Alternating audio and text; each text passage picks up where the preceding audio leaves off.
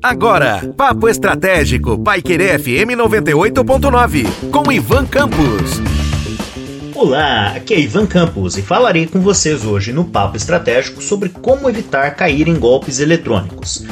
São situações manjadas, mas que ainda fazem com que muitas pessoas tenham prejuízos, os famosos golpes eletrônicos ou golpes tecnológicos. E eles acontecem de maneiras bastante distintas, e principalmente agora estamos vivenciando a era da informação e da internet, da comunicação instantânea. E por meio então de diferentes ferramentas, os golpistas têm articulado maneiras de extorquir e de causar o pânico entre as pessoas. Eu sou um exemplo vivo que teve uma clonagem de chip de telefone da operadora e que sofreu para reverter as situações, e mesmo tomando todas as precauções, acabei tendo ali uma dor de cabeça que durou bastante tempo. Então, como você pode fazer para minimizar estas circunstâncias e evitar eventualmente cair em golpes. Primeiramente, nós sabemos que tanto nos nossos computadores quanto em nossos celulares, grande parte das nossas informações da nossa vida estão ali presentes.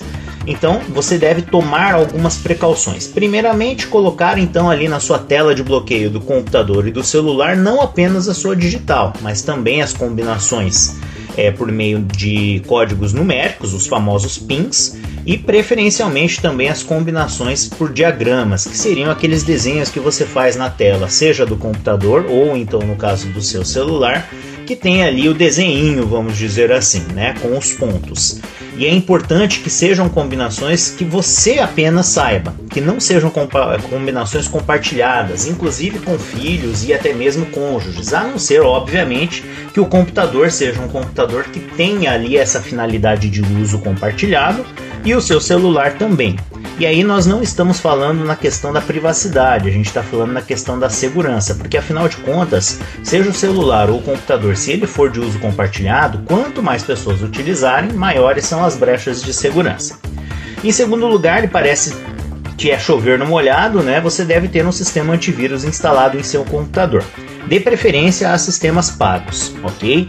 E isso também serve para os aparelhos celulares. Afinal de contas, é, mesmo que você tenha um antivírus gratuito, seja no celular ou no computador, ele também não dá 100% de segurança, porque existem ferramentas suplementares que só são acionadas se você pagar o uso dos softwares.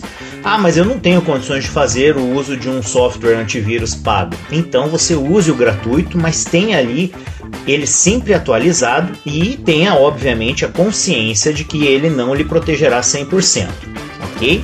Também é importante que você evite o acesso a sites ou então links desconhecidos. Quando nós falamos de sites, nós estamos falando de sites obscuros e que tem ali naturalmente conteúdos sensíveis e eventualmente maliciosos.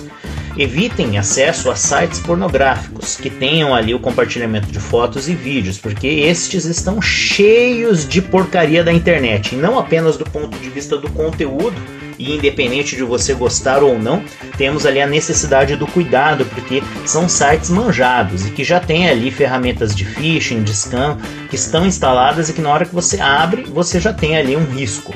E não é apenas esse tipo de site que está carregado dessas informações ou desses itens maliciosos. Também sites de fofoca, ou então aqueles clique aqui e veja 10 maravilhas da natureza, clique aqui e veja situações constrangedoras, sites que prometem compartilhar com você vídeos ou então outras coisas também estão carregados e eventualmente podem ter itens maliciosos escondidos ali no acesso.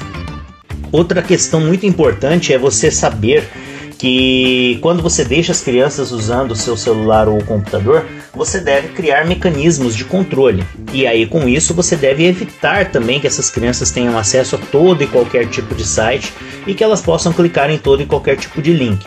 O YouTube mesmo é um problema, porque quando a criançada está ali vendo o vídeo e aparece um linkzinho tipo clique aqui, eles ficam curiosos e vão clicando em tudo que aparece. E muita gente tem usado mecanismos dessa natureza para inclusive fazer uso de informações que estejam pré-gravadas no seu celular ou no seu computador, como informações de compra, cartões de crédito, entre outros. Ah, vai fazer uma transação digital. A pandemia evidenciou aí o e-commerce.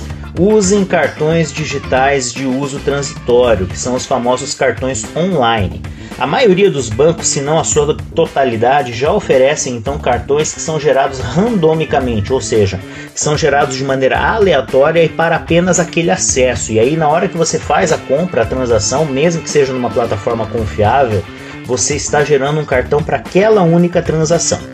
Evite, obviamente, clicar em todos os links, fotos e vídeos que as famílias mandam nos grupos de WhatsApp, Telegram, entre outros comunicadores. Use sempre com dúvida. Assim você terá ali a necessidade de pensar uma ou duas vezes antes de abrir qualquer coisa ou clicar em qualquer coisa. E na dúvida, não conhece ou tem dúvida, ou então você sabe que aquela pessoa não costuma mandar aquele conteúdo, por favor, não abra, não clique, não acesse. E chegou uma mensagem pedindo dinheiro, gente. 100% de certeza que é golpe. Afinal de contas, ninguém sai por aí pedindo dinheiro na internet dizendo que está precisando para pagar uma conta, ou porque furou um pneu, ou porque precisa do mecânico. Essa história é golpe, não caiam. Um forte abraço e até a próxima. Você ouviu Papo Estratégico, Paiquerê FM 98.9, com Ivan Campos.